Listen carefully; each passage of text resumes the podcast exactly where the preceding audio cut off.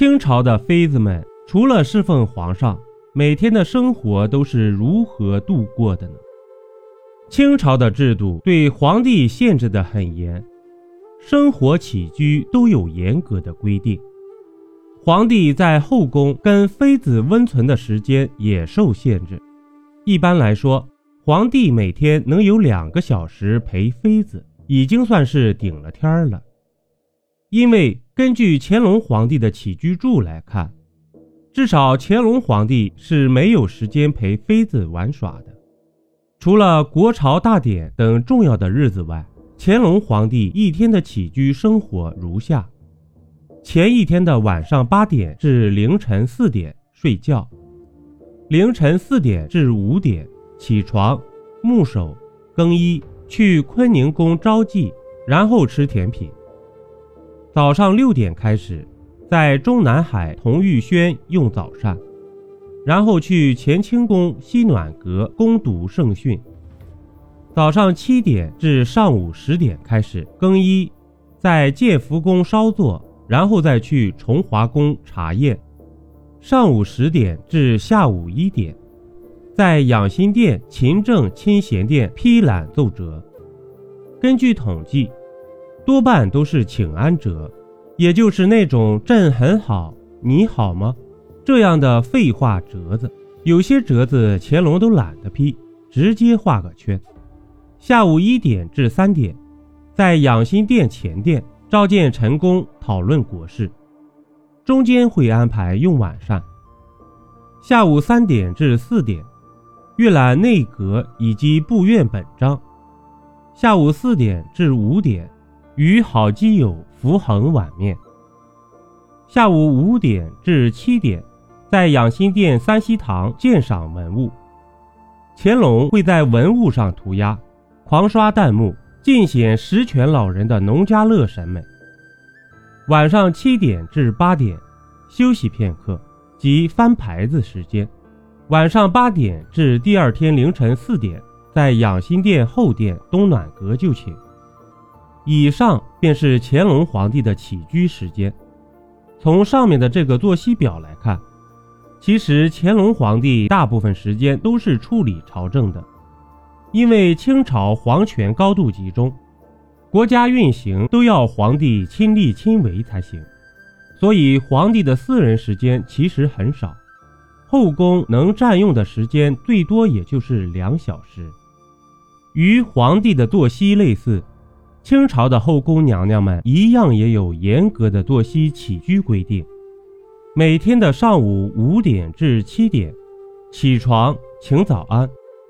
跟皇帝一样，会有宫女催促起床，是绝对不能睡懒床的。上午七点至九点半，早膳时间；上午九点半至十一点半，自由活动时间；上午十一点至下午两点半，午休。清宫认为，这个时间段是最养人的时候，所以这也是他们的午睡时间。下午两点半至五点自由活动晚膳时间，下午五点至晚上九点请晚安。低等嫔妃每天给皇太后、皇后请早安、请晚安，这就叫做定醒。这也是皇帝的女人每天唯一要做的正式工作。晚上九点至第二天凌晨五点休息时间。从以上时间表可以看出，后宫妃嫔除了每天的请早安和请晚安之外，基本上就没有什么正经事了。除此之外的时间，嫔妃们最多干的事情就是打扮保养自己。当然，这本身也是他们本职工作和事业基础。但是由于宫里规矩严，妃嫔们在自由活动时间也不是什么都能干的。因为妃嫔们的身边都有管束太监，像侍寝、吃饭、吃点心这种事情都由管束太监负责，所以实际上妃嫔们也只有很少的时间是由他们本人来自由支配的。一般在御花园溜达一下，或者自己宫里休息一下，再就是养养宠物狗。这也就是妃嫔的唯一的私人娱乐了。而且根据钦定现行宫中例则，妃嫔的亲眷也不是随便就可以见娘家人的。运气不好的话，娘家人妃嫔们见一面，有时候要排上好几个月的时间。当然，皇太后和皇后不包括在内。清朝在吸取了明朝人淫宫变的经验教训后，规定妃子侍寝不能留夜，不管皇帝对妃子有多宠爱，都不能整晚厮守。具体来说，就是皇帝翻完牌子。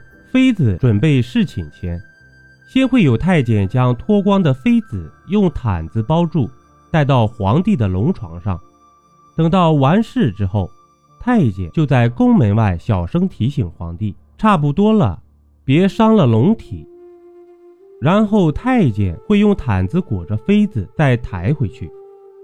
另外，皇子的抚养制度，按照康熙皇帝的规定。